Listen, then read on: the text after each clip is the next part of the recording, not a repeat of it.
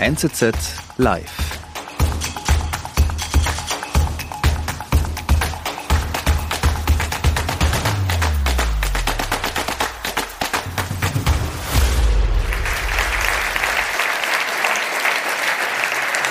Ich bin Redakteur der NZZ am Sonntag und ich darf diesen heutigen Abend moderieren.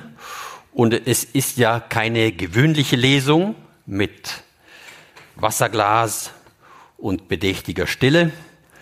Sie werden natürlich lesen. Es gibt auch Wassergläser, aber wir werden auch diskutieren und vor allem werden Sie, liebe Zuschauerinnen und Zuschauer, in den Genuss eines Schreibkurses kommen. Klein, klitzeklein. Deshalb liegen vor Ihnen Notizbücher und Bleistifte, aber keine Angst, keine Angst, keine Grammatik, kein Test, keine Noten, keine, wie hieß das, Diktat. Doch, doch, Sie müssen es alle abgeben. Ich korrigiere es dann und versetze sie oder nicht. Genau, dazu später. Es soll vor allem fließen, aber das wird dann Frau Dörrier Ihnen erklären. Es ist kaum nötig, Frau Dörrier vorzustellen. Ich tue es trotzdem in aller Kürze. Sie sind in Hannover geboren. Und das kommt, diese Stadt kommt übrigens in dem neuen Buch, über das wir vor allem sprechen werden, Die Heldin reist, das im Diogenes Verlag im letzten Jahr erschienen ist. Dieses Hannover kommt in ihrem Buch vor, aber es kommt nicht sehr gut weg. Es heißt einmal, es nieselte wie immer. Ist es da wirklich so schlimm? War irgendjemand von Ihnen schon mal in Hannover? Ja, Ja? wirklich? Naja, die, die da waren, werden mir recht geben. Es ist ähm, nicht unbedingt die schönste und aufregendste Stadt Deutschlands. Oh, by the way, ich habe mich in den Nationalfarben der Schweiz angezogen. Ich möchte, dass Sie das nochmal gutieren. Aber die Socken? Naja, die Socken sind Statement. Vor allem, weil ich heute die NZ, ja, ich weiß nicht, wie die NZZ so allgemein drauf ist, so oft lese ich sie gar nicht, aber heute bin ich echt ein bisschen erschrocken. Da stand was von Klimakommunisten. Habe ich auch gelesen. Wow.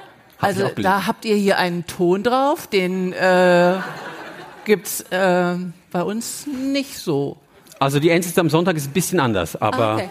Also es ist ja Sonntag. genau, Am ist gemütlicher. Sonntag ist es ist gemütlicher. Okay, verstehe, verstehe. Also aber ganz kurz zurück zu Ihrer Biografie. Sie haben Theater und Schauspiel studiert in Kalifornien und New York. Naja, da muss, Entschuldigung, wenn ich da. Nein, einfach rein, egal. Was heißt studiert? Ich bin in meinem pubertären, pubertären Hirn, habe ich gedacht, ich würde vielleicht gerne Schauspielerin sein. Und dann äh, habe ich das studiert und musste man immer gleich auf der Bühne stehen. Dann habe ich gemerkt, ich bin viel zu schüchtern für die Bühne eigentlich. Ich möchte auch Sie gar niemand so. anders sein. Na gut, ein paar Jahre später. Aber ich möchte auch nicht unbedingt jemand anders sein. Und dann ist mir aufgefallen, ich erzähle ja immer die Geschichten anderer Leute Mhm. als Schauspielerin. Und dann war sehr schnell Schluss damit. Und dann wurden Sie ganz schnell Dann habe ich mich furchtbar verknallt und dann bin ich diesem Mann hinterher nach New York und habe dann auch da so getan, als würde ich studieren. Also ich erzähle das deshalb, weil diese Wege sehr krumm sind und es klingt immer so Wie bei vielen, genau. pompös, Okay, bombastisch. ich mache pompös weiter. Gut. Ähm, der Film Männer machte sie zu Deutschlands erfolgreichster Regisseurin, titelte Der Spiegel. Ja, das stimmte ja. ja. Mir, mir unvergessen.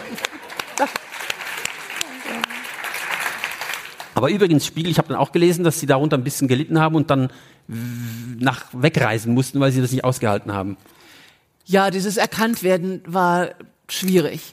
Aber es war gleichzeitig auch mein großer Glücksfall. Zum einen konnte ich dann immer weiter Filme machen, weil alle immer gehofft haben, dass wieder ein Film so irrsinnig viel Geld einspielt. War dann ab und zu auch noch der Fall, aber nicht in der gleichen Höhe, aber dann doch relativ viel Geld.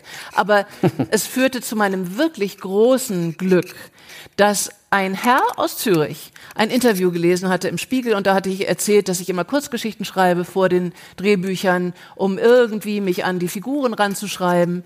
Und ähm, dieser Herr kam dann nach München gereist und wollte die Kurzgeschichten sehen. Und das war Daniel Kehl vom Diogenes Verlag. Und der hat dann mich so ermuntert, äh, Prosa zu schreiben und hat diese Geschichten verlegt und hat dann wirklich über viele, viele Jahre, Jahrzehnte mich ermuntert. Und ich wünsche jedem, dass er jemanden findet im Leben, der einen ermuntert. Das halte ich für das Allerwichtigste überhaupt. Schön.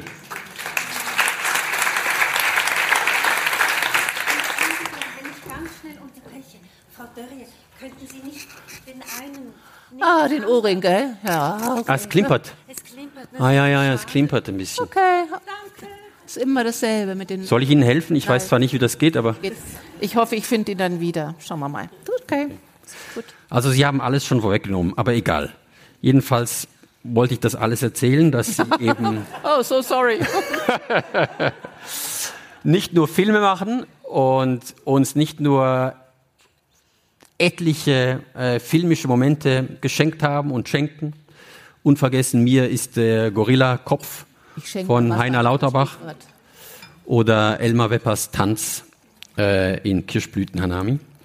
Eben, Sie sind auch Autorin, Sie schreiben Romane, Drehbücher logischerweise, Kinderbücher, Kurzgeschichten und neuerdings, wenn ich das richtig überblicke, auch ein Genre, das in Amerika eine lange Tradition hat. Hier im deutschsprachigen Raum, denke ich, nicht gerade verpönt, aber doch immer wieder unter Kritik steht, die Autofiktion. Ähm, und auch dieses jüngste Buch ist autobiografisch. Ähm, es handelt vom Erzählen und vom Reisen. Es handelt vom Älterwerden. Es handelt von Frauenfreundschaften. Und es sind ineinander verwobene Gedanken und Zeitsprünge. Und es ist, darüber werden wir sicher noch sprechen, ein Gegenentwurf dieses Mythos des, der männlichen Heldenreise. Der Mann, der auszieht und ein Problem lösen muss, der Hürden überwinden muss und am Ende eben dann siegreich zurückkehrt. Und dieses Buch ähm, versucht das umzudrehen. Darüber werden wir, wie gesagt, sicher noch sprechen. Zuerst aber vielleicht zum Reisen. Sie reisen gerne, Sie reisen oft. Hat das mit diesem Nieselregen in Hannover zu tun, dass man da einfach mal äh, dass diese Stadt immer wieder verlassen muss oder woher kommt dieser Drang? Absolut, absolut. Aber es hat äh, natürlich wie vieles mit einer Prägung aus dem Elternhaus zu tun. Meine Eltern waren äh, besessene Reise Reisende und waren es natürlich auch deshalb, weil sie als Jugendliche und junger Mann, meine Eltern waren ein paar Jahre auseinander, in Nazi-Deutschland überhaupt nicht reisen durften. Und nach dem Krieg war diese Sehnsucht so groß, in die Welt zu reisen. Und natürlich auch dieses ähm, sehr deutsche Ideal der Bildungsreise. Das hat eine große Rolle gespielt. Also auf diesen Reisen etwas zu lernen und aber auch sich selbst zu begegnen. Also die, diese Bildung des Herzens wurde auch immer sehr uns nahegelegt als Kinder. Wollten wir doch überhaupt nichts davon wissen. Äh, weder von Bildung noch von Bildung des Herzens. Aber das Reisen als Möglichkeit zu begreifen, ähm, sich selbst auch nahe zu kommen. Und das ist aber auch das, was ich so am Reisen mag, dass in der Fremde diese Entfremdung von sich selbst aufgehoben wird. Dadurch, dass man doch ganz anders agieren muss, dass man sehr viel wacher ist, dass man ständig auf den Zehenspitzen eigentlich ist, weil man nicht weiß, was einem passiert. Wobei, das muss ich auch schon wieder ein bisschen einschränken, dadurch, dass wir jetzt alles irgendwie auf TripAdvisor nachlesen können, was ähm, für ein Hotel äh, uns äh, als nächstes unterkommen wird, wie die Matratze sein wird, ob es Orangensaft geben wird, bla bla bla. Dadurch sind natürlich diese Überraschungen sehr viel kleiner geworden. Und das, was ich am Reise so schätze, dass ich nicht weiß, was kommt, das habe ich zwar immer noch, weil ich das alles dann nicht nachschaue, aber ich merke, dass ich da so ein bisschen ähm, aus der normalen ähm, Reisewelt falle, die Mhm. das- sehr klar alles immer plant und vorher Das weiß. beschreiben Sie ja auch, da geht es um eine Reise nach Marrakesch und Sie sind dann ein bisschen enttäuscht, weil es dann eben nicht so ist, wie Sie sich das vorgestellt haben. Respektive Sie sagen, jeder Ort ähm, hat schon eine BBC-Doku-Serie hinter sich, also die Bilder hat man schon vor sich und wenn man da ist, ist es dann gar nicht so, wie man sich das vorgestellt hat. Ich selber bin selten enttäuscht, weil ich genau weiß, dass das so eine ähm, National Geographisierung der Welt ist, wo wir so viele Dokus gesehen haben, dass dann die Realität gar nicht mehr der Doku hinterherkommt. Also man kommt an und denkt immer, ah, das sah doch alles so toll aus, wo sind denn jetzt hier die tollen Bilder? Mein, meine Überraschung und mein Ziel eigentlich auch ist, mich der Situation an sich auszusetzen und dann aber auch hinzunehmen, dass vieles daran total Okay. mies läuft. Das finde ich interessant, was da so alles nicht stimmt, schief läuft, nicht klappt. Das mag ich bis zu einem bestimmten. Also dann bereiten Sie sich auch nicht groß vor. Nee, eigentlich so gut wie gar nicht.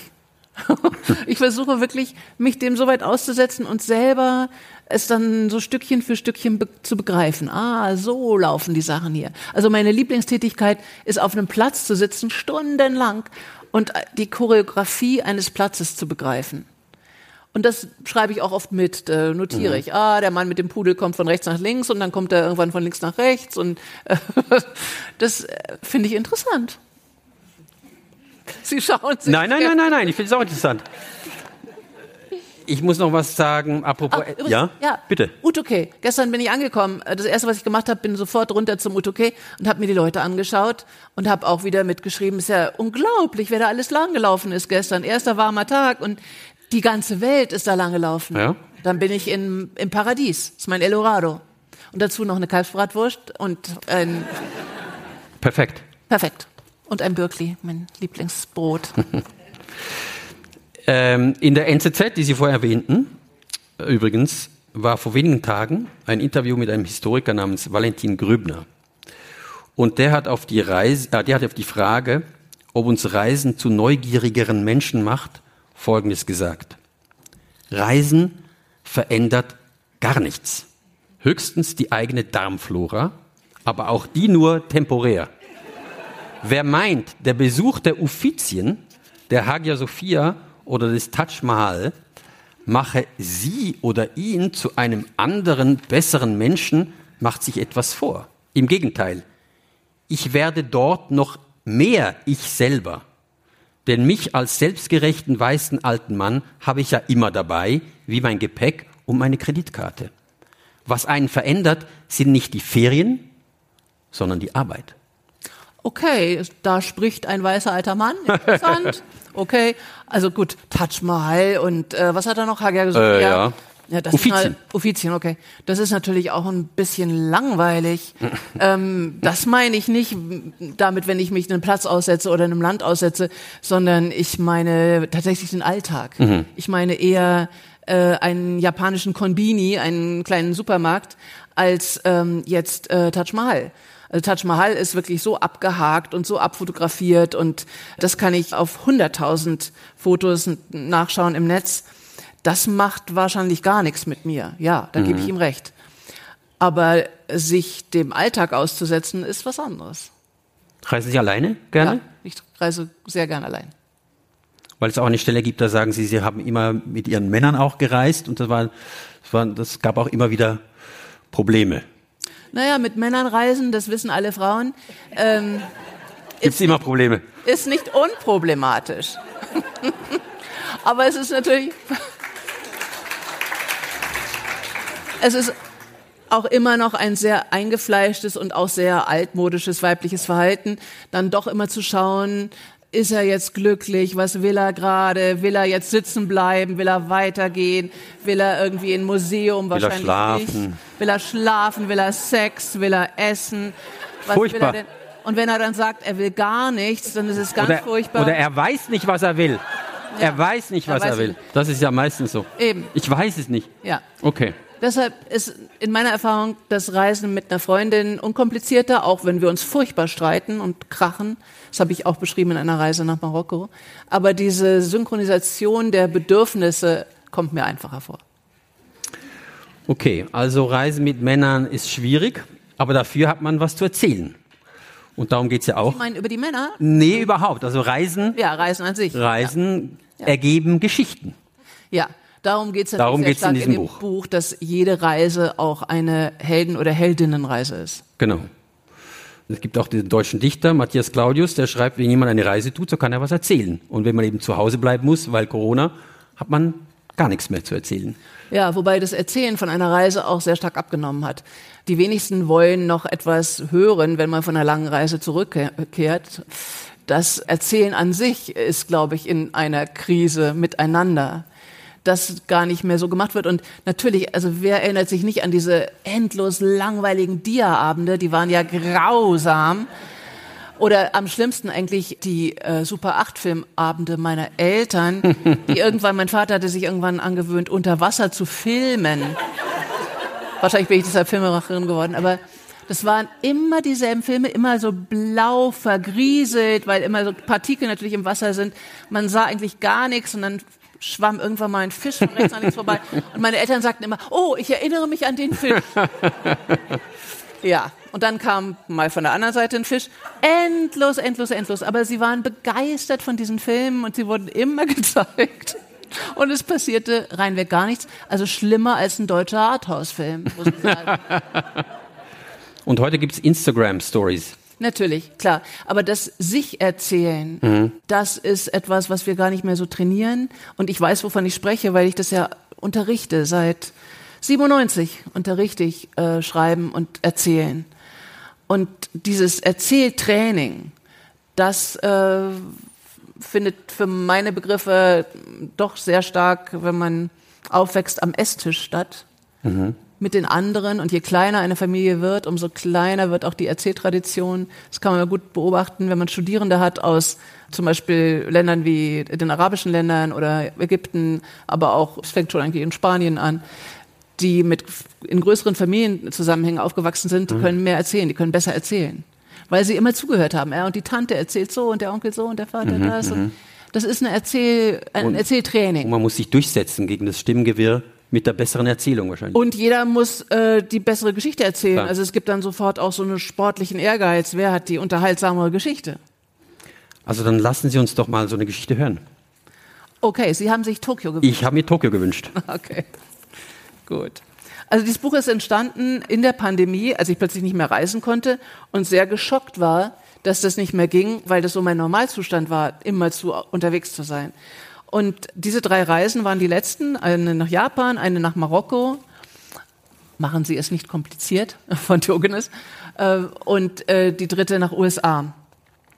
Und in Japan habe ich eine sehr ähm, alte Bekannte wieder gesehen, nämlich Tatsu. Und zwar kommt es jetzt hier vor, wie wir uns kennengelernt haben. Nach langer Zeit werde ich Tatsu wiedersehen. Wir haben uns vor sechs Jahren in Kyoto kennengelernt, im Konbini, einem 24-Stunden-Supermarkt, den es an jeder Straßenecke gibt. Ich verleibe mir Japan durchs Shoppen ein oder zumindest durch das Betrachten all dessen, was es zu kaufen gibt. Weiße Polyester-Oberhemden und Krawatten für die Salarymen, lange Handschuhe für die Frauen, um Hände und Arme beim Fahrradfahren vor der Sonne zu schützen, parfümiertes Gel für nackte Frauenbeine, Strumpfhosen, Intimsprays mit Kirschblütenduft, Schreibbedarf, Mangas für jeden Geschmack, von Pornos bis zu Katzengeschichten, Bier und Sake im Glas, Mahlzeiten für die Mikrowelle, einzeln verpackte salzige Pflaumen, die besten Eiersandwiches der Welt, Onigiri mit verschiedensten Füllungen, Regenschirme, Sonnenhüte, Schokolade, Reiskeks und Baumkuchen. Hundertfach haben sich Verkäufer und Verkäuferinnen in ihrer Uniform, schwarze Schürze über weißer Bluse, vor mir verbeugt, wenn sie mir Wechselgeld und Einkauf in einer Plastiktüte gaben.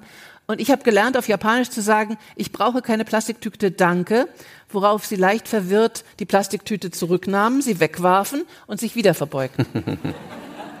Manchmal verfluche ich diese fast roboterhafte Höflichkeit, um sie kurz darauf als beispielhaft zu loben. Wie fast alle Japanreisenden bewundere ich die unvergleichliche japanische Ästhetik und kritisiere im selben Atemzug fehlende Spontaneität und Flexibilität. Immer noch jongliere ich mit den Klischees in meinem Kopf, die ich an schlechten Tagen bestätigt und an guten Tagen in ihr Gegenteil verkehrt sehe. Aber in keinem anderen Land fühle ich mich so aufgehoben und beschützt wie hier. Vielleicht auch, weil mich niemand wirklich einschätzen und beurteilen kann. An die kleine, dicke ältere Dame, die keine gedeckten Farben trägt, wie bei ihren Altersgenossen üblich, sondern ein pinkfarbenes Strickkostüm bei der Hitze, wende ich mich mit der Bitte, das Onigiri mit Algenfüllung für mich rauszupicken, denn ich kann mir die Schriftzeichen einfach nicht merken. So mache ich das immer. Und die meisten, die ich anspreche, helfen mir nach einem kurzen Moment der Verblüffung sofort. So auch Tatsu, die mich aus dem in ihrem Sonnenhut integrierten Plastikfenster beäugt wie aus einem Terrarium. In fließendem, sorgfältig prononciertem Deutsch fragt sie mich, ob ich aus Deutschland komme. Und als ich bejahe, woher genau? Als ich München sage, fragt sie weiter, dort auch geboren? Auf meine Antwort hin, dass ich ursprünglich aus Hannover stamme, entfährt ihr Potzblitz. Über das altmodische Wort muss ich lachen. Und davon ermuntert zählt sie Straßennamen aus Hannover auf, an die ich mich kaum erinnere, und fragt dann schüchtern, ob sie mich zu einem Kaffee einladen dürfe. Sie wolle so gern mal wieder Deutsch sprechen. Bitte, fügt sie hinzu und klimpert kokett mit den Wimpern hinter ihrem Plastikfenster. Sie ist so untypisch forsch und amüsant und ich bin ein wenig einsam in Kyoto, also sage ich zu und hiefe schon am nächsten Tag mein Fahrrad über die großen Schildkrötensteine, um eine Abkürzung zu nehmen und den Kamogawa zu überqueren, den Entenfluss. Ich bin ein paar Minuten zu spät dran, unverzeihlich. Ich weiß nicht, wohin mit meinem Fahrrad. Wildparken ist streng verboten. Ununterbrochen kreuzen Fahrradabschleppwagen durch die Straßen. Endlich finde ich eine Fahrradparkgarage, wo ein Uniformierter mich auffordert, den hinteren Fahrradreifen ordentlich hinter die weiße Markierung zu stellen und nicht etwa darauf. Schweißgebadet komme ich endlich am Treffpunkt an. Ein deutsches Café, Tatsus Vorschlag, in dem Bratwürstchen und Schokosahnetorte vor einem Alpenpanorama samt Bergwiese mit Enzian serviert werden. Die Haare hängen mir nass in die Stirn, das Hemd klebt am Körper. Ich weiß, dass ich im Unterschied zu allen anderen vollkommen derangiert aussehe. Mein ständiges Schicksal in Japan. Tatsu ist natürlich längst da und tupft sich mit dem ba Baumwolltüchlein, das in keiner japanischen Handtasche fehlen darf, die Stirn. Sie ist perfekt geschminkt und frisiert makellos jedes Haar an seinem Platz. Sie trägt ein goldfarbenes Lurex Twinset und ist sehr rundlich was in Japan mit seinem unerbittlichen Bodyshaming selbst bei älteren Frauen selten ist. Wie eine verzierte Praline sitzt sie da. Und kaum habe ich Platz genommen, beginnt sie zu sprudeln oder eher zu perlen, denn sie spricht jedes Wort aus, als würde sie es vorher rundlutschen wie einen Bonbon. So eine wunderbare Gemütlichkeit hier, ruft sie. Nun ja, draußen glüht der Asphalt, im Café weht eiskalte Gebirgsluft aus der Aircondition. Ich wähle ein Stück Baumkuchen, dazu ein Stück Schwarzwälder Kirschtorte mit Sahne. Elegant hält sie die Kaffeetasse formvollendet, zerteilt sie ihren Kuchen mit der Kuchengabel in winzige Happen, die sie graziös zum Mund führt, so dass ich mir ungelenk und unbeholfen vorkomme, wie ständig in diesem Land. Sehr direkt fragt sie nach meinem Geburtsdatum und wir stellen fest, dass wir in demselben Jahr geboren sind. Ein Ärmel berührt den anderen, ruft Tatsu begeistert, was, wie ich später nachlese, so viel heißt wie glückliche Umstände haben uns miteinander in Berührung gebracht. Schmeckt Ihnen der Baumkuchen? Ja, sage ich, ich liebe Baumkuchen. Er erinnert mich an meinen Großvater. Als ich klein war, durfte ich manchmal mit ihm in Hannover in die holländische Kakaostube gehen. Das war etwas ganz Besonderes. Ich bekam einen heißen Kakao, mein Großvater aß eine Königinnenpastete. Die wahre Spezialität des Hauses aber war der Baumkuchen, eine zarte und teure Kostbarkeit, jede Teigschicht dünner als ein Taschentuch und mit zart Bitterschokolade glasiert. Rings an den Wänden hingen blau-weiße Delfterkacheln mit Windmühlen. Die Kellnerinnen trugen weiße Spitzenschürzchen und über uns schwebte das riesige Gemälde eines Schiffes in stürmischer See.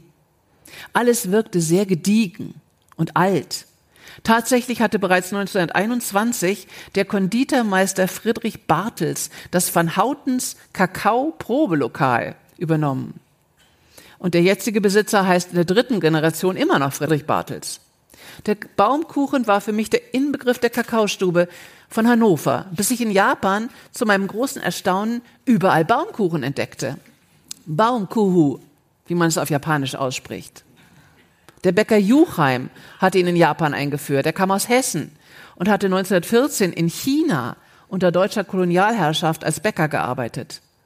Als Kriegsgefangener nach Japan gebracht, backte er dort die ersten Baumkuchen, die auf so große Begeisterung stießen, dass er nach Kriegsende ein Café und eine Baumkuchenbäckerei eröffnete. 1923 verlor er im großen Erdbeben von Kanto alles, baute wieder auf, aber als er 45 starb, wurde seine Frau Elise von den Amerikanern deportiert. Ehemalige Angestellte backten weiter, und setzten sich dafür ein, dass Elise Juchheim 1953 nach Japan zurückkehren durfte. Juchheims Baumkuchen war da aus Japan längst nicht mehr wegzudenken. Das stimmt, bestätigt Tatsu. Der 4. März ist der Tag des Baumkuchens. Ich weiß das so genau, weil ich für meine Mutter immer einen ganzen Stamm Baumkuchen kaufen muss. Er ist an dem Tag besonders günstig. Aber wussten Sie, frage ich, dass es im Kaufhaus Isetan in Shinjuku einen Ableger der holländischen Kakaostube aus Hannover gibt? Nein, ruft sie, Potzblitz, nicht zu fassen. Warum weiß ich das nicht? Ich lebe doch in Tokio. Und dass der Baumkuchen aus Deutschland stammt, das kann ich gar nicht glauben. Er wirkt so durch und durch japanisch. Ich meine zu wissen, was sie meint. Zu filigran erscheint der Baumkuchen, um deutsch zu sein. Zu viel Sorgfalt und Geduld, zu viel Hingabe steckt in ihm. Zu viel Liebe zum Detail. Zu viel japanisches Gambate. Gib dein Bestes. Schicht für Schicht.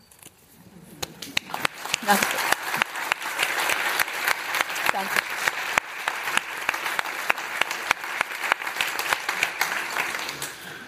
Vielen, vielen Dank.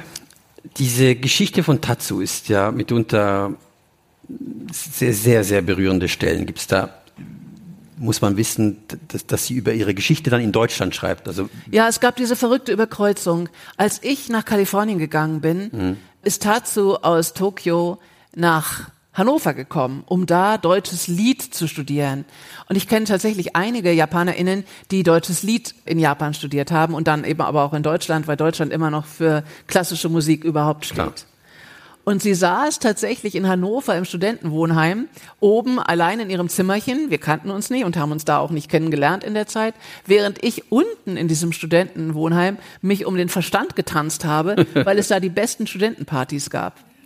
Und dann haben wir uns eben viele, viele Jahre später, 2014, 2013, in Kyoto kennengelernt, was ich gerade beschrieben habe, in diesem Konbini.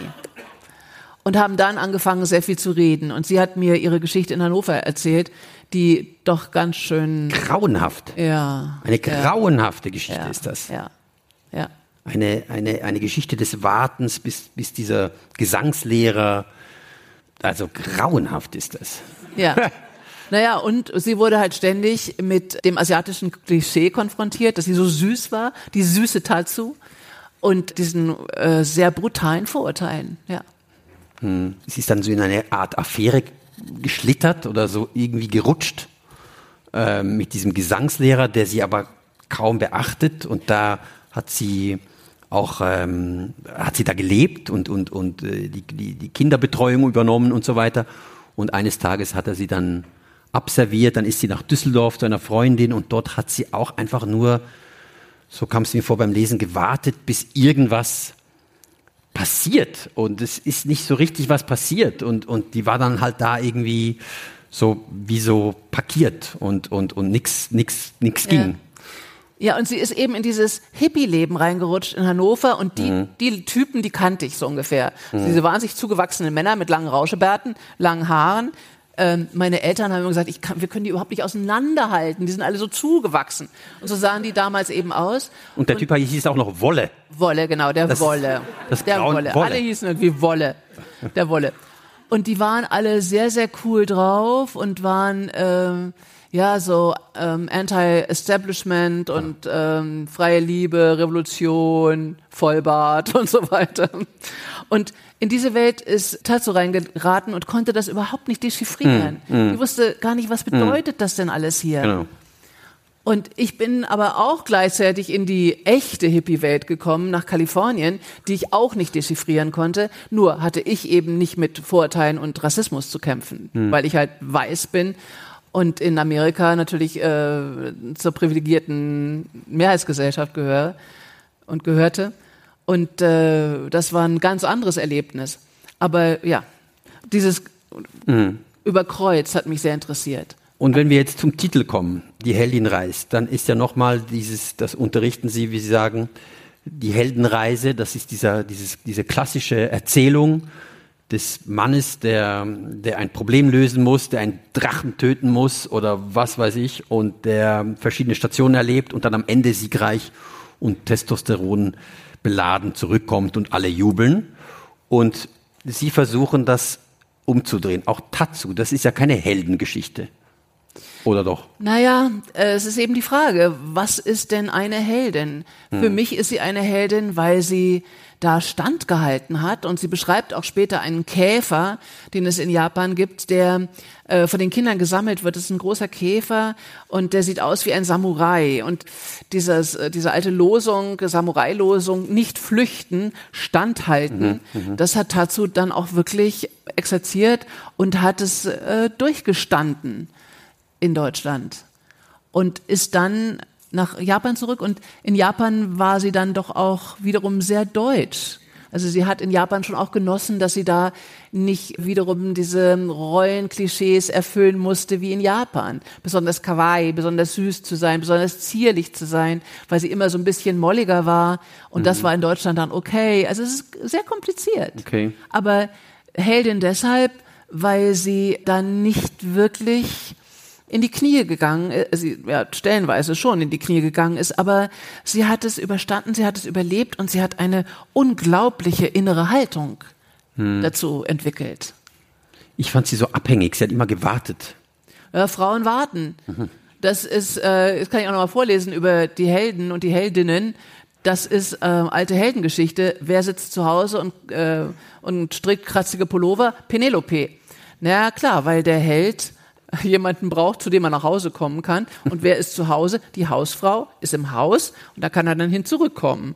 Und dieses ähm, Warten ist schon auch ein klassisches Frauenschicksal. Ja klar, wir warten zum Glück nicht mehr so viel und so oft, hoffe ich doch sehr.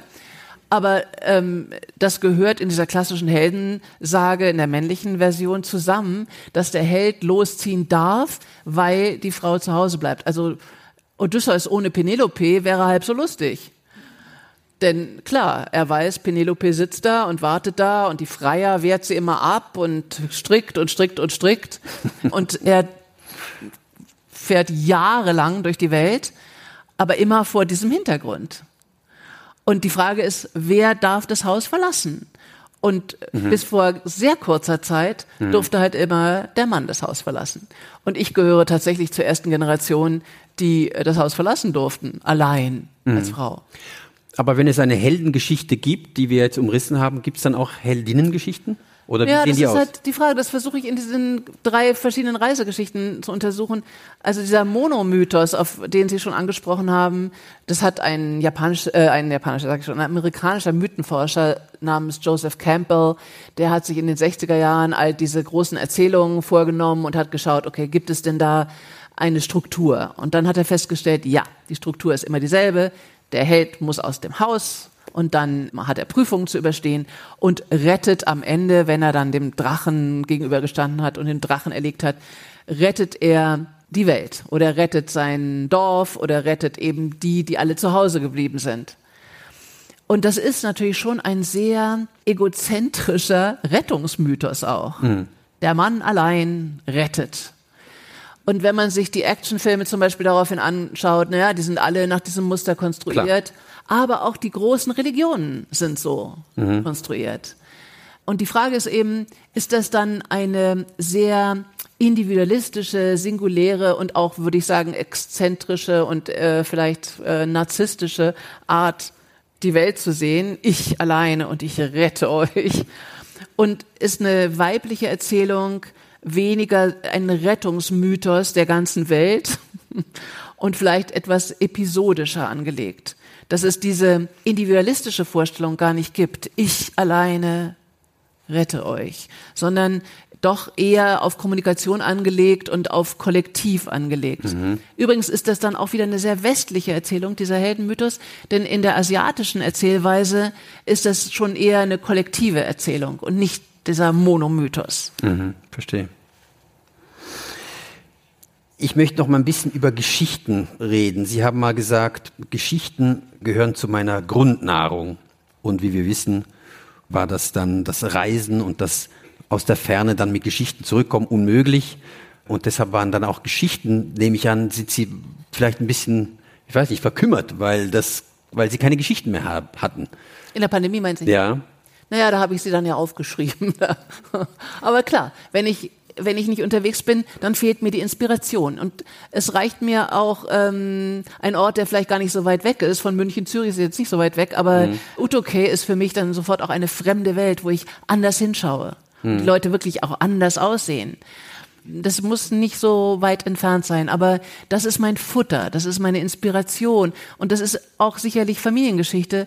Mein Großvater, der hat schon immer am Strand gestanden, an der Ostsee, Hände auf dem Rücken, der hatte nie eine Badehose an, der hatte immer irgendwie seinen Anzug an und die Hände auf dem Rücken und dann kam er abends in diese Pension und kannte die Geschichten von all den Leuten am Strand mhm. und hat tolle Geschichten erzählt. Und es wurde auch so ein, so ein Netz gewebt. Also Penelope, die webt, das ist schon das Erzählen, das Weben. Also ein, ein Geflecht entwerfen, ein Netz, ein, ein Teppich mhm. weben. Das hatte die ganze Familie. Mein Vater konnte wahnsinnig gut erzählen. Meine Mutter hatte riesige Ohren und konnte immer noch am übernächsten Tisch die Unterhaltungen hören und fand es auch immer ganz interessant und toll. Und da kamen auch tolle Geschichten oft. Und haben, das ja. ist einfach, glaube ich, so eine, so eine Grundprägung, die ich mhm. habe.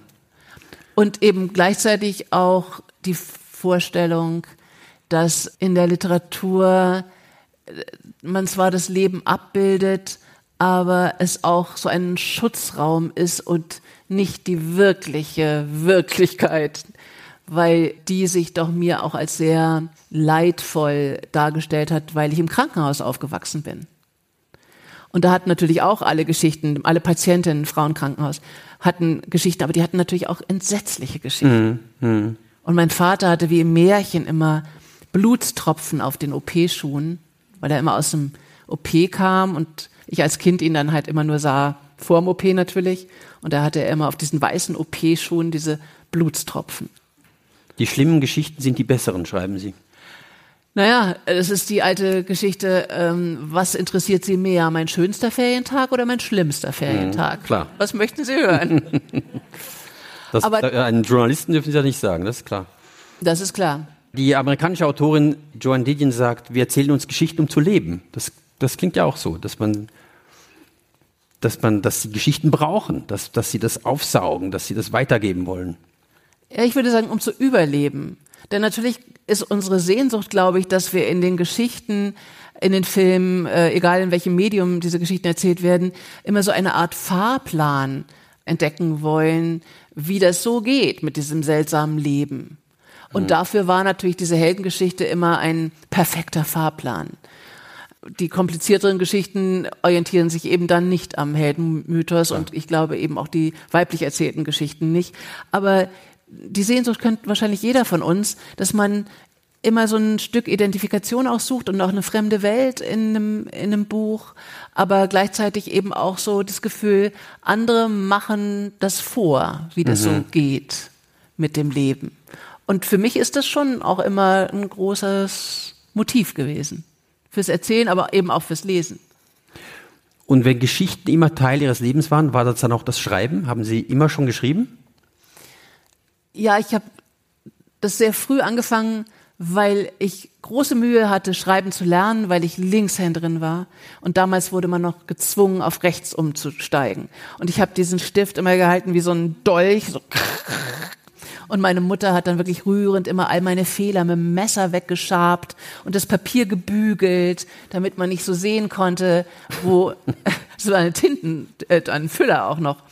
Ganz schrecklich. Und dann irgendwann fiel bei mir der Groschen, dass man mit diesen paar Buchstaben, die ich dann alle endlich gelernt hatte, dass man damit nicht nur lesen kann, sondern auch erzählen kann. Mhm. Und das war für mich ein Wunder, dass ich mit sieben Jahren, acht Jahren plötzlich nur so ein paar Wörter aneinander rein musste und es gab zumindest ein Bild.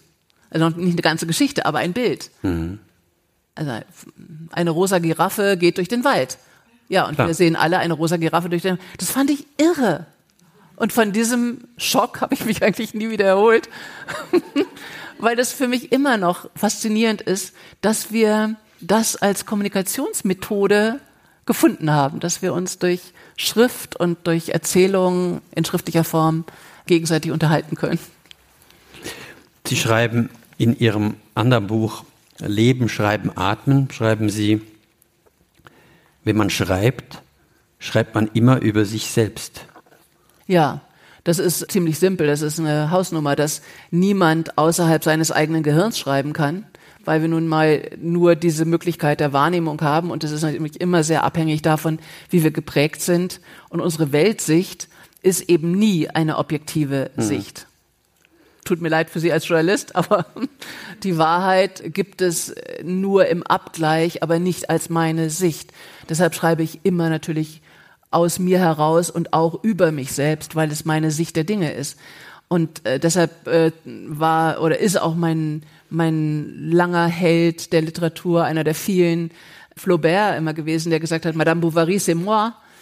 Ich kann auch als Madame Bovary schreiben, weil, äh, ja, wo ist der Unterschied? Ja, das wird natürlich jetzt auch immer schwieriger, weil wir gerade doch sehr genau auch nochmal sortieren und das finde ich auch richtig wer darf erzählen, wer darf was erzählen. Mhm. Und da auch immer wieder zurückzuverweisen und zu sagen, Moment mal, kannst du wirklich über jemanden erzählen, der so ganz anders aufgewachsen und geprägt ist als du? Ist das wirklich okay? Denn es ist deine interpolierte Sicht, aber kannst du das wirklich wissen? Das finde ich ist eine interessante Frage, die gerade gestellt wird. Ist auch eine komplizierte Frage, denn wo ziehen wir da die Grenze? Wann darf ich dann über etwas anderes erzählen als mich selbst? Aber das finde ich sehr spannend gerade. Klar. Sehr lachen musste ich im Spiegelgebäude, da kam ich irgendwie neulich rein und da steht immer noch so an der Wand, sagen, was ist. Okay, das hat der Augstein gesagt. Hm, so einfach ist es dann doch nicht mit dem Sagen, was ist. Was ist es denn? Mhm. Und, wenn es, und wenn es autobiografisches Schreiben ist, was sind denn Erinnerungen? Naja, das ist dann wieder einfach, weil jeder von uns Fiktion ist. Und das ist wissenschaftlich bewiesen. Mhm. Ich kann nicht behaupten, dass ich eine komplett festgefügte Identität habe, sondern die verändert sich ständig und die setzt sich aus allem Möglichen zusammen und jede Erinnerung wird auch fiktionalisiert in dem Moment, wo ich mich erinnere.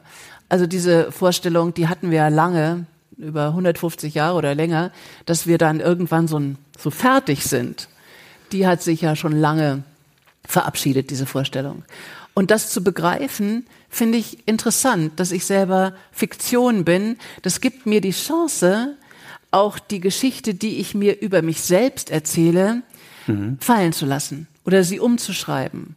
Also wenn ich zum Beispiel immer mir erzählt habe, ich bin diejenige, der nie zugehört worden ist oder die immer in die Ecke getrieben worden ist. Oder ich habe mir lange erzählt, ich war eigentlich das arme ältere Kind, was dann gar mhm. keine Aufmerksamkeit mehr bekommen hat, weil meine Mutter dann drei kleine Kinder noch hinterhergekriegt hat, Zwillingsschwestern. Und ich dann sehr beleidigt da immer so daneben stand und die waren so süß, süß, süß und alle haben sich immer auf sie gestürzt, weil sie so süß waren. Und ich war drei Jahre alt und war dann nicht mehr süß. Und daraus habe ich mir schon eine Geschichte gestrickt, die dann sicherlich auch zu diesem Lesen geführt hat. Da war ich dann allein mit einem Buch und da konnte mir keiner was in dieser großen, äh, großen Familie. Aber es ist eine Geschichte gewesen. Mhm. Es war zum großen Teil natürlich auch eine Fiktion. Und dem auf die Schliche zu kommen, selbst durch das Schreiben, finde ich, ist ein interessanter Prozess. Denn dann kann man auch sagen, okay, das war eine Story, die kannst du jetzt mal fallen lassen und äh, denk dir mal eine andere Geschichte über dich aus. Finde ich gut. Das ist eine gute, gute Überleitung zum Schreibkurs, finde ich. Okay. Oh mein Gott, die Zeit rennt. Die Zeit rennt. Oh je, yeah, jetzt müssen Sie der Deutschen gehorchen. Jetzt, jetzt, jetzt. Jetzt werde ich alle Klischees jetzt erfüllen. Fängt's an. Jetzt fängt's an. Ah. Aber ich möchte vielleicht noch ganz kurz, bevor wir anfangen und ich Ihnen das Wort übergebe und Sie diesen Schreibkurs dann vorstellen, möchte ich ganz kurz eine Anekdote noch, noch erzählen. Und zwar gebe ich ein, zwei Mal im Jahr, gebe ich äh, jungen Journalisten und Journalistinnen an, an einer Journalistenschule Schreibkurse. Und die sind trainiert, dass sie pro Tag zwei, drei, vier kurze Texte schreiben, online, über alles Mögliche, Ukraine, Bundesliga, Lokalpolitik. Sagen, was ist. Ja. Sagen, was ist. Und ich versuche Ihnen am ersten Tag zu sagen, macht doch mal ein bisschen, gebt euch mal ein bisschen mehr Platz und schreibt euch mal frei und so. Und dann verstehen die das nicht so und ich komme auch nicht weiter. Und dann greife ich eben zu dieser Übung, zu ihrer Übung. Und dann kriege ich jedes Mal Hühnerhaut, weil dann entstehen echte Wundertexte. Und ähm, das ist mir wirklich immer ganz, äh, ja, ist ganz ein berührender Moment, wenn die sich dann verändern und wenn sie sich durchs Schreiben auf einmal kommen da so Erinnerungen, die sie gar nicht, gar nicht, gar nicht hatten. Die kamen dann so wie so Blasen, kommen die an die Oberfläche und das ist ganz, ganz berührende Momente. Ja, deshalb unterrichte ich das auch so gerne. Das macht wirklich Spaß, das immer wieder auch zu sehen, wie das funktioniert. Es funktioniert sehr schnell. Also das werden Sie hoffentlich auch gleich machen. Genau, das werden wir jetzt äh, rausfinden. Und ich liebe diese sprachlichen Unterschiede zwischen Schweiz und Deutschland. In Deutschland bekommt man Gänsehaut und in der Schweiz bekommt man Hühnerhaut. Das ist sowas Stimmt das überhaupt, Hühnerhaut? Ja, oder? Sagt man. Heißt es bei euch wirklich Hühnerhaut ja. oder hat er das okay. erfunden? Hühnerhaut. Gut. Bei uns Gänsehaut. Das ist ein ganz anderes Bild. Das Huhn und die Gans. Okay. okay. Ich lese Ihnen einfach die ersten zwei, drei Seiten vor. Da steht ziemlich genau drin, was ich gewollt habe mit diesem Buch und um was es geht. Dieses Buch ist eine Einladung zum Schreiben über sich selbst. Wenn man schreibt, schreibt man immer über sich selbst. Es ist abwechselnd, wunderbar, schmerzhaft, narzisstisch, therapeutisch, herrlich, befreiend, tieftraurig, beflügelnd, deprimierend, langweilig, belebend. Schreibend halte ich mich am Leben und überlebe, jeden Tag wieder. Ich schreibe, um diese unglaubliche Gelegenheit, am Leben zu sein, ganz genau wahrzunehmen und zu feiern. Ich schreibe, um einen Sinn zu finden, obwohl es am Ende wahrscheinlich keinen gibt. Wir sind alle Geschichtenerzähler. Wir können nicht aufhören zu erzählen. In einem endlosen inneren Monolog erzählen wir uns Geschichten über uns selbst. Manche davon sind wahr, einige nur ein bisschen, andere überhaupt nicht. Wir alle sind Fiktion, aber das glauben wir nicht, weil wir uns mitten in ihr befinden, wie in einem Fortsetzungsroman. Schreibend erforsche ich die Welt, meine Welt. Was beeindruckt mich? Was merke ich mir? Was erschüttert mich? Was erheitert mich? Was begeistert mich? Woran erinnere ich mich? Ich habe keine Ahnung, wie man etwas schreibt, was sich verkauft. Ich weiß nur, dass man, wenn man Wort für Wort, Satz für Satz über die Welt schreibt, in der man sich befindet, man eine Ahnung von sich selbst bekommt. Während wir Schritt für Schritt weitergehen, ist es wichtig, auf die Umgebung zu achten, auf den Boden unter den Füßen, auf den Himmel über uns und auf die anderen, die gleichzeitig mit uns einen Fuß vor den anderen setzen, bevor wir uns schon wieder von allem verabschieden müssen. Schreibend erinnere ich mich an mich selbst. Was ist in meinem Gehirn an Bildern und Tönen gespeichert? Was für Erinnerungen an Menschen, Orte, Tiere, Gefühle? Jeder von uns ist einzigartig. Niemand hat genau die gleichen Erinnerungen an dieselbe Begebenheit. Und das finde ich verrückt, unglaublich. Ich möchte es aufschreiben, bevor es wieder gelöscht wird. Jedes Detail. Alles, was ich gesehen, gehört, geschmeckt, ertastet, gerochen, gefühlt habe die Welt in mir als Echo und Inspiration. Spirare heißt atmen und schreiben heißt die Welt einatmen. Nicht nur die kühle Bergluft am Morgen, sondern auch den Smog, den Rauch, die Abgase, das Schöne wie das Hässliche. Seit über 20 Jahren unterrichte ich Creative Writing, was ich als Bezeichnung nicht ausstehen kann, weil ich denke, dass jedes Schreiben in einem gewissen Maß kreativ ist. Selbst das Schreiben von Einkaufslisten. Ich habe lange Einkaufslisten gesammelt, das nimmt leider sehr ab, weil alle auf dem Handy ihre Listen machen. Aber zum Beispiel habe ich eine noch gehabt, die heißt Blumenrot, Priel groß, Erbsen tiefkühl, Q-Tip. Das ist fast schon wie ein Gedicht. Durch Wörter entstehen Bilder. Die roten Tulpen schon weit aufgeblüht, die tiefgrüne Flasche Priel, die kühle Packung Erbsen, an die sich die Tulpen voller Sehnsucht nach ein bisschen Frische schmiegen, die schneeweißen Q-Tips. Spirare einatmen, alles ist Inspiration und alles ist Erinnerung. Rote Blumen. Ich bin sechs oder sieben Jahre alt und male eine Tulpe. Die feuerroten Blütenblätter den gelben Stempel, die schwarzen Staubfäden.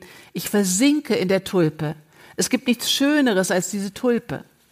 Und über 50 Jahre später male ich immer noch Tulpen. Ich kaufe Tulpen. Ich vergöttere Tulpen.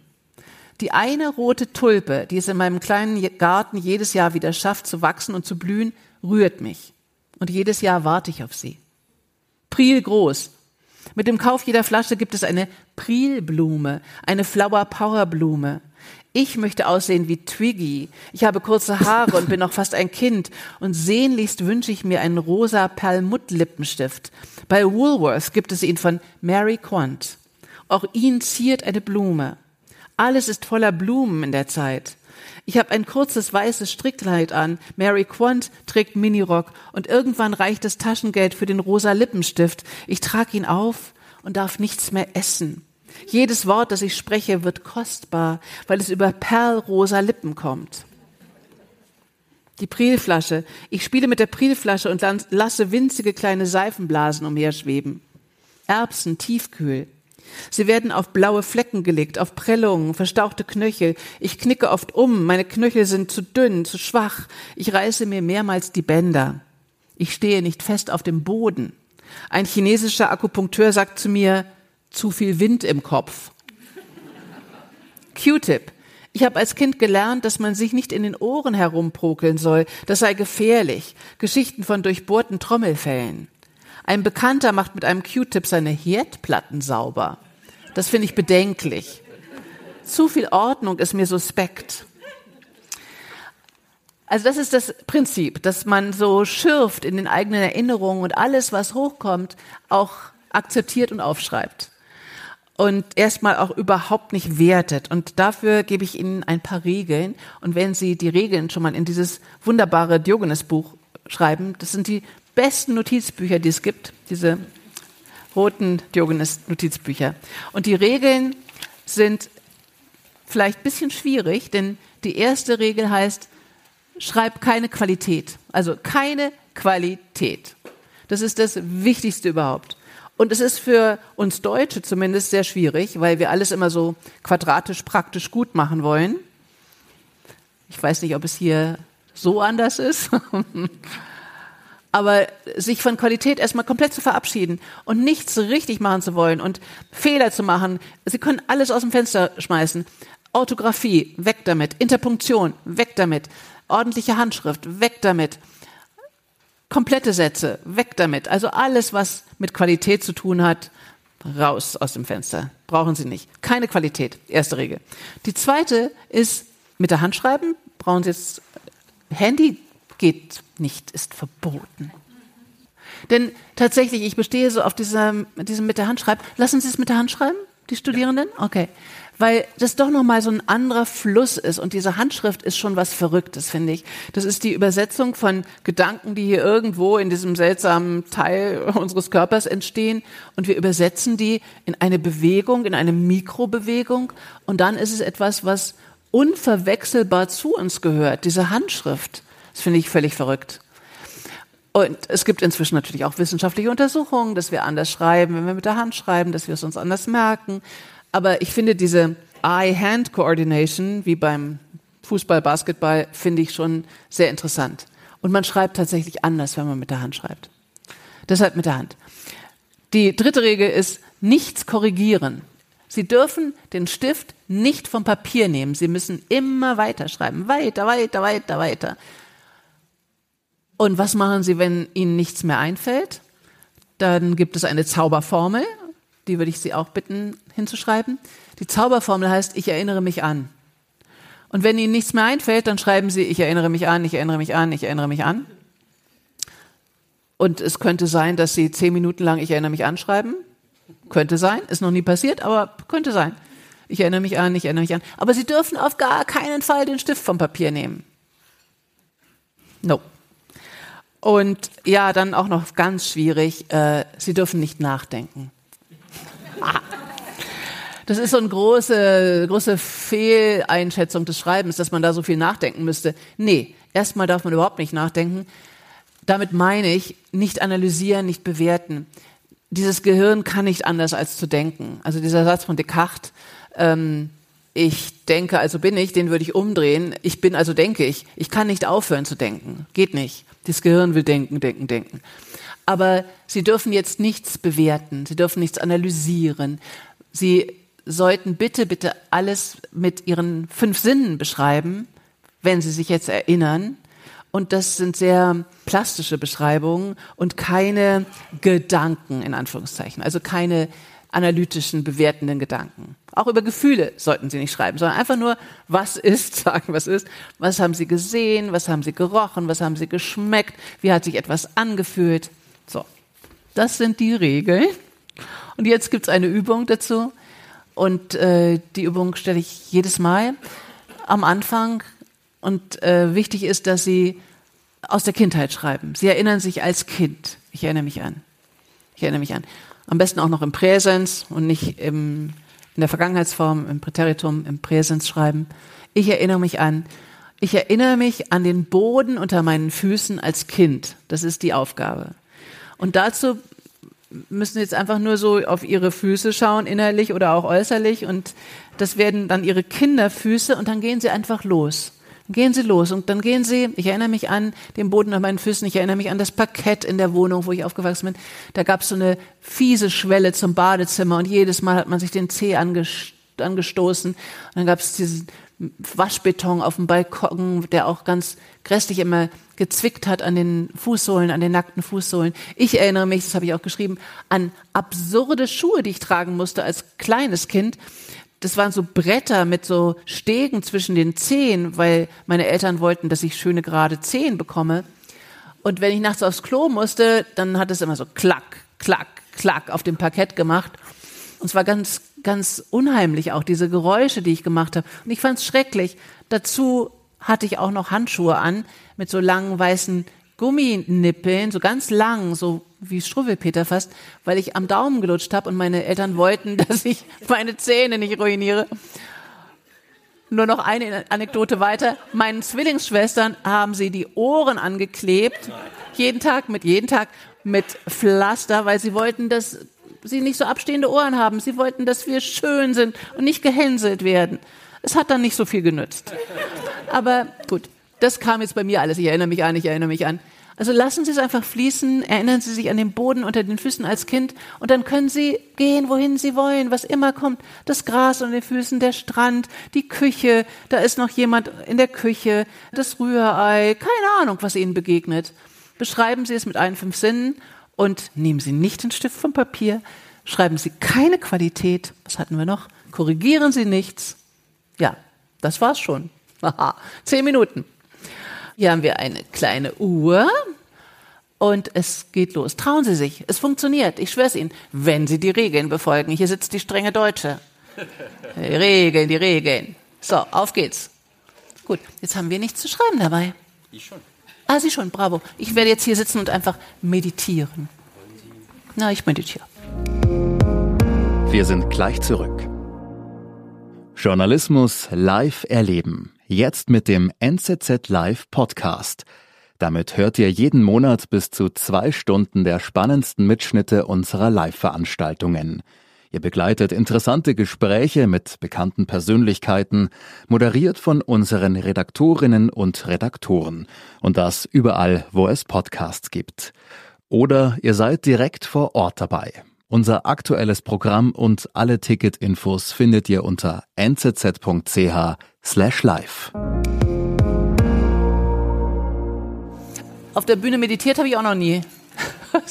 bin mir gerade so vorgekommen wie so ein, so ein Guru irgendwie, so ein Angereister.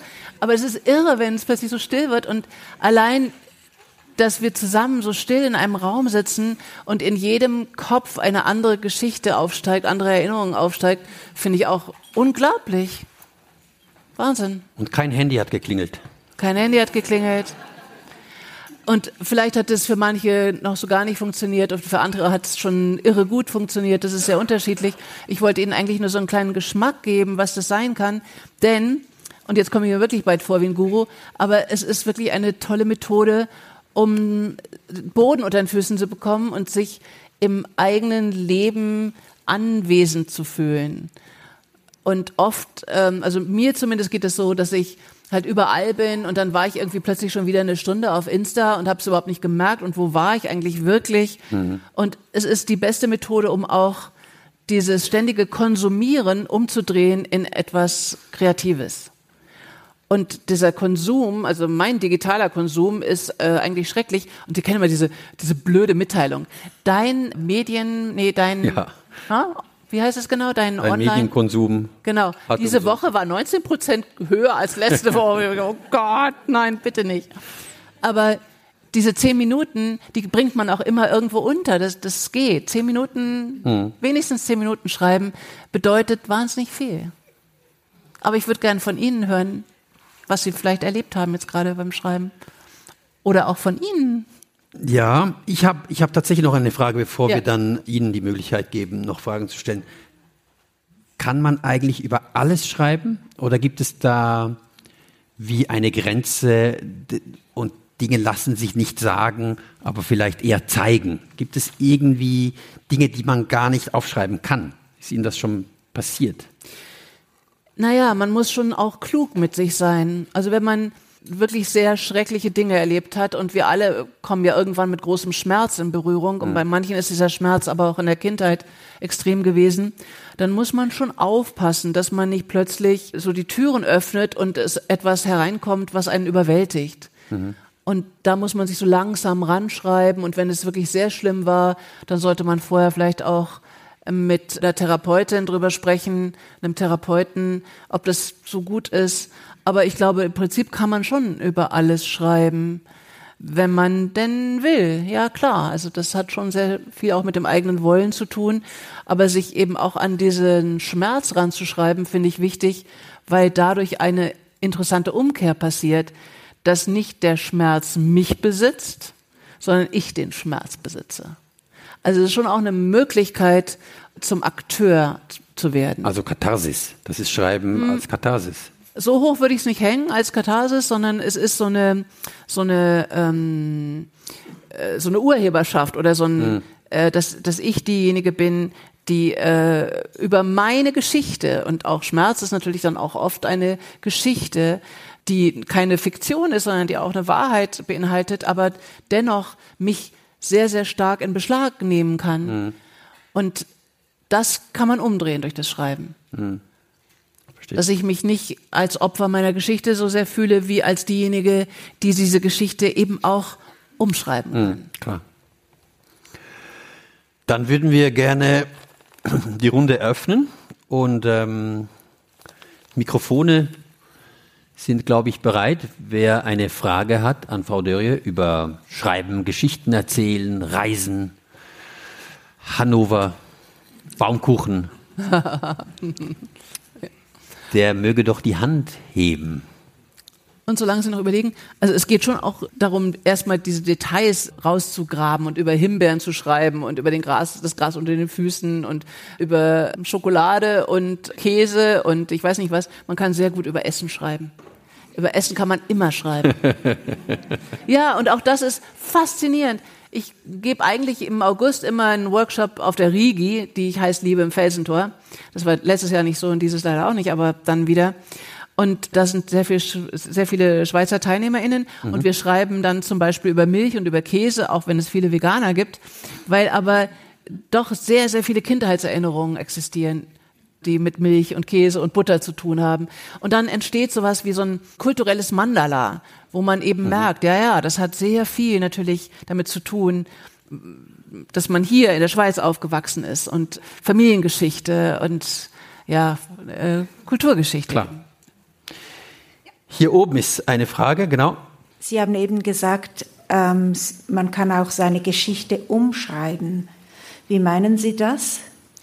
So wie ich es vorhin erklärt habe, dass ich immer mir erzählt habe, oh, ich bin das, das ungesehene Kind, was irgendwie so in die Ecke gedrängt worden ist. Ja, okay. Aber das kann ich dann auch irgendwann mal als Erklärung fallen lassen und kann zum Beispiel beschreiben, wie ähm, sehr ich dann auch eine sehr dominante Rolle zum Beispiel eingenommen habe in der Familie. Oder ähm, aus einer anderen Perspektive versuchen, das zu beschreiben. Oder ja, das nicht zu einer Geschichte werden zu lassen, die jetzt immer all, alles weitere definiert, sondern zu sagen, okay, inwieweit ist das auch Fiktion? Also jeder schreibt ja so sein Drehbuch. Ein Satz, den ich irgendwie oder ja nicht ausstehen kann, ist vielleicht zu heftig gesagt, aber es gibt viele Leute, die sagen, ich bin ja nun mal ein Mensch, der. Ich bin ja nun mal ein Mensch, der ähm, der Hunde nicht mag oder ich bin ja nun mal ein Mensch, ja, okay, aber vielleicht ist man dann in einer anderen Situation doch ein Mensch, der einen, einen Hund liebt. also immer so auch das Gegenteil zu versuchen mhm. und zu gucken, ja, ich bin ein Mensch, der niemals stiehlt. Garantiert hast du irgendwann geklaut. Finde ich interessant. Das ist auch die bessere Geschichte. ja, da hinten, rechts, genau. Guten Abend. Hallo. Ähm, ich fand das eben total schön, das zu schreiben. Meine Frage ist jetzt, welche Möglichkeit für so einen Einstieg finden wir zu Hause alleine? Also welche Art von Fragestellung ähm, würde sich da anbieten? Mir fällt so jetzt gar nichts ein, wenn ich jetzt sagen würde, ich sitze zu Hause und möchte so, so auf diese Art schreiben. Was gibt es da für Anregungen? Naja, das ist jetzt ah, das zwar saublöd, Buch, aber sind ganz viele Übungen. Ich wollte es nicht sagen. Also dann sage ich's. In diesem Buch sind ganz Dankeschön. viele Übungen. Ähm, Gibt es hier ein Inhaltsverzeichnis? Nee. Doch, glaube ja? ich. Ja. Also ganz viele verschiedene Übungen, wie man das zu Hause alleine in der Wohnung Super, machen kann. Dann empfehle ich allen dieses Buch. Genau. En Dankeschön. entscheidend ist, wirklich entscheidend ist, sich diese zehn Minuten zu nehmen und auch diese Regeln so knallhart zu befolgen, denn sonst äh, kommt man sehr schnell raus oder ins Nachdenken oder und dann setzt natürlich ganz schnell, wenn man diese Regeln nicht befolgt, setzt diese sehr mächtige Kritiker oder Kritikerin ein, die einem erzählt, dass man sowieso nicht schreiben kann, dass man zu blöd ist und zu unoriginell ist und dass alles schon geschrieben wurde, bla bla bla. Die habe ich auch jeden Tag auf der Schulter sitzen und muss ihr das Maul stopfen. Ähm, und das geht eben sehr gut mit diesen Regeln, einfach den, Stift nicht vom Papier zu nehmen und so weiter und so weiter. Da gibt es Scham. Keine Qualität. Scham gibt es aber die auch noch. Also nicht nur Natürlich. Kritiker, sondern. Und Scham, Sie meinen, dass man sich schämt? Ja, dass man ja. sich für Dinge, die man da hinschreibt, genau. beginnt zu schämen und dann hört man auf. Und das ist leider dann auch wieder ein sehr weibliches Thema, stelle ich immer wieder fest, dass doch wir Frauen, muss ich wirklich sagen, wir Frauen, uns sehr viel mehr dafür schämen, dass wir kein großartiges Leben hatten, dass wir Erwartungen nicht erfüllt haben, dass wir denken, es gibt doch überhaupt nichts zu erzählen, mein Leben ist zu klein und genügt nicht und all diese Dinge, die wir äh, doch sehr, sehr stark immer noch in uns tragen und leider eben auch die jungen Frauen. Ähm, und ähm, da äh, zu sehen, und das würde ich mir wünschen, vielleicht können Sie ein bisschen davon mitnehmen heute Abend, das wünsche ich mir so sehr, zu sehen, nee, jedes Leben ist einzigartig und aber auch erzählenswert. Und das kann ich aus meiner Erfahrung von all diesen Workshops immer sagen. Man kann zum Beispiel über Käse schreiben. Wenn wir jetzt hier über Käse schreiben würden, es gäbe, ich weiß nicht, wie viele Leute jetzt hier sind, ähm, 80, 90, 100 verschiedene Geschichten über Käse und die wären alle so spezifisch und so interessant und so einzigartig, weil es immer nur ihre Geschichte sein kann. Niemand sonst kann diese besondere Geschichte über Käse oder das Gras unter ihren Füßen schreiben, den Boden unter ihren Füßen. Und das zu begreifen, dass man diese besondere, einzigartige Wahrnehmung in sich trägt, dann finde ich, lohnt es sich, das alles aufzuschreiben, weil niemand sonst das so gesehen hat, so erlebt hat. Und natürlich gibt es Überschneidungen, ja klar, aber nicht genau diese Wahrnehmung. Und lesen Sie danach, was Sie geschrieben haben oder Wochen später? Schauen Sie das durch nochmal? Na, ich habe es ja als Arbeitsprogramm. Ich schreibe alles so, egal was es ist. Ich schreibe Romane so, ich schreibe Drehbücher so. Wenn ich das nicht täte auf diese Art, mhm. dann würde ich eigentlich nur den Kühlschrank leer fressen und mir die Haare raufen und auf Insta daddeln und all diese, diese ähm, Techniken, die man sich dann zulegt, um nicht zu schreiben. Aber ich habe diese 10-Minuten-Technik gelernt durch mein sehr kleines Kind. Da hatte ich plötzlich überhaupt keine Zeit mehr. Und vorher war ich die Künstlerin und habe halt so nachts um zwei vielleicht mal angefangen zu schreiben, wenn die Inspiration kam. Und habe bis mittags geschlafen dann. Und dann hatte ich keine Zeit mehr. Dann war Schluss damit.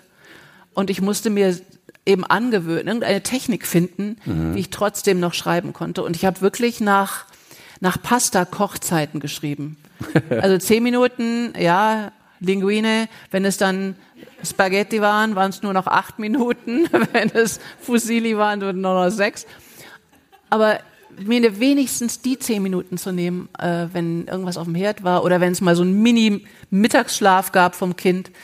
Und habe dann seltsamerweise auf diese Art viel mehr geschrieben als mhm, jemals zuvor, als ich alle Zeit der Welt hatte. Und schreibe mich so an alles ran. Mhm. Produziere erstmal Tonnen von Material, Und klar, dann kommt Struktur, dann kommt ewiges Umschreiben. Das kommt dann alles später. Noch eine Frage? Hier. Ich finde es eine sehr, sehr tolle Aufgabe, die Sie uns gestellt haben. Und Sie haben erwähnt, eine der Regeln ist, man solle versuchen, mit über die fünf Sinne eigentlich zu schreiben und keine Gefühle und nicht über Emotionen. Was soll man machen, wenn beim Schreiben vor allem auch Emotionen kommen? Ja, die kommen hoffentlich. Aber dann immer sich wieder zurückzupfeifen und nicht in diese Beschreibung von den Gefühlen zu gehen, ist lohnender, weil sie dadurch auch noch mehr Assoziationen bekommen und weil es ganz simpel die besseren Texte sind. Das werden alles automatisch gute Texte, wenn sie so schreiben. Das finde ich ist das nächste Wunder. Wenn man wirklich sich immer wieder zurückpfeift mit Bewertungen und mit Analysen und mit ein, fünf Sinnen etwas beschreibt, sind es automatisch gute Texte. Das sind Texte, denen man gerne zuhört. Das ist einfach so. Das ist so dieses, ja, kinematografische Schreiben oder dieses, dieses Kino im Kopf, was man kennt, was in der Literatur dann entsteht, wenn etwas sehr, sehr plastisch, sehr genau beschrieben wird. Das hat sehr viel mit dem Detail zu tun, mit Nabokov. Caress the divine detail, streichle das göttliche Detail. Und wenn sie anfangen, über Gefühle zu schreiben und über äh, analytische Gedanken, dann kommen sie ganz schnell davon ab.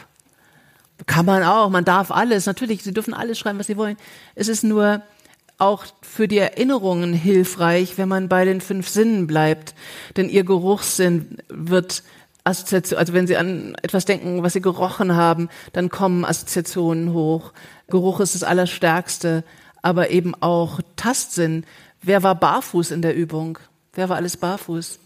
Ja, ja, klar. Da ist dann auch wieder sehr viel da gleich, wenn man das Gras spürt und die Grasstängel zwischen den Zehen und den Matt zwischen den Zehen und so weiter und so weiter. Die Zeit rast leider ein bisschen. Mir wurde gesagt, auf keinen Fall länger als 9 Uhr. Ist Eine noch Frage? eine Frage. Eine Frage noch, gell? Schreiben Sie Ihre Texte immer noch von Hand? Ja, ich habe zum Glück eine ganze Kiste von den roten Notizbüchern geschenkt bekommen von Diogenes. Und sonst hatte ich natürlich auch andere vorher. Ich habe immer ein Notizbuch dabei, außer ausgerechnet jetzt, weil ich meine Handtasche in meinen Rucksack nicht mitgenommen habe auf die Bühne. Aber da drin ist das rote Heft. Und schreibe so viel, so viel es geht mit der Hand oder das ist so automatisch bei mir, dass ich erst mal mit der Hand schreibe. Rechts oder links? Ja, genau. Ja. Ich zeichne links, ich zeichne sehr viel und ich schreibe rechts. Aber das, das Zeichnen habe ich mir zurückgeholt mit links. Aber schreiben kann ich nicht mit links. Das mache ich dann doch mit rechts. Noch Eine eine kurze vielleicht? Ja, da war noch Was der Herr. passiert um neun? Wird, Das, da der- ja, wir ist sehen einer da, vor- keine Ahnung. Eine gute Geschichte.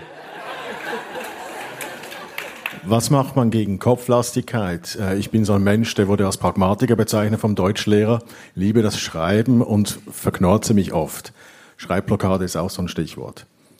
Naja, dieses mit fünf Sinnen schreiben, das bringt sie sofort aus ihrem Kopf in die Wahrnehmung.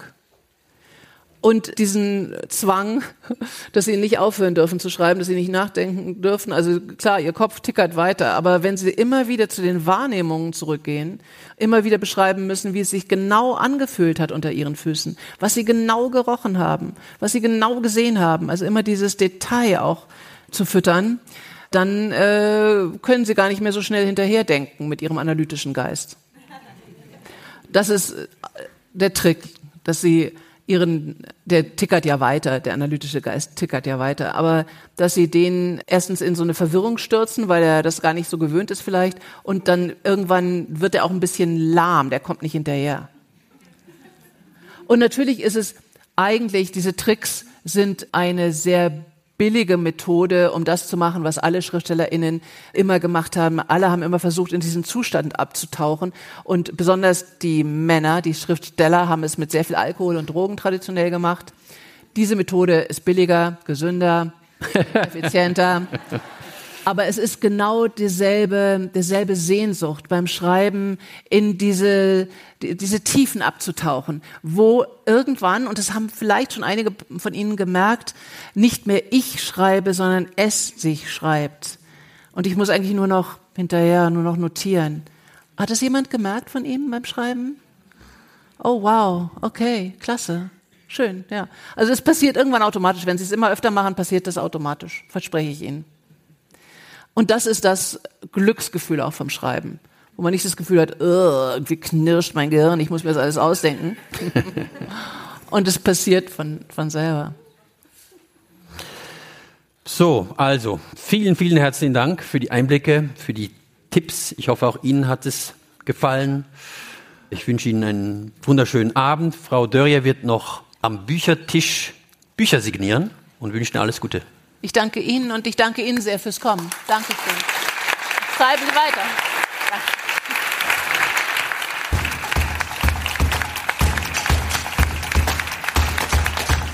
Das war NZZ Live. Vielen Dank fürs Zuhören. Besucht unsere NZZ Live-Veranstaltungen gerne auch vor Ort. Wir laden euch herzlich ein zum Denken, Fragen und Mitdiskutieren. Alle Infos zu den Tickets und zum aktuellen Programm findet ihr hier in den Show Notes und unter nzz.ch/live.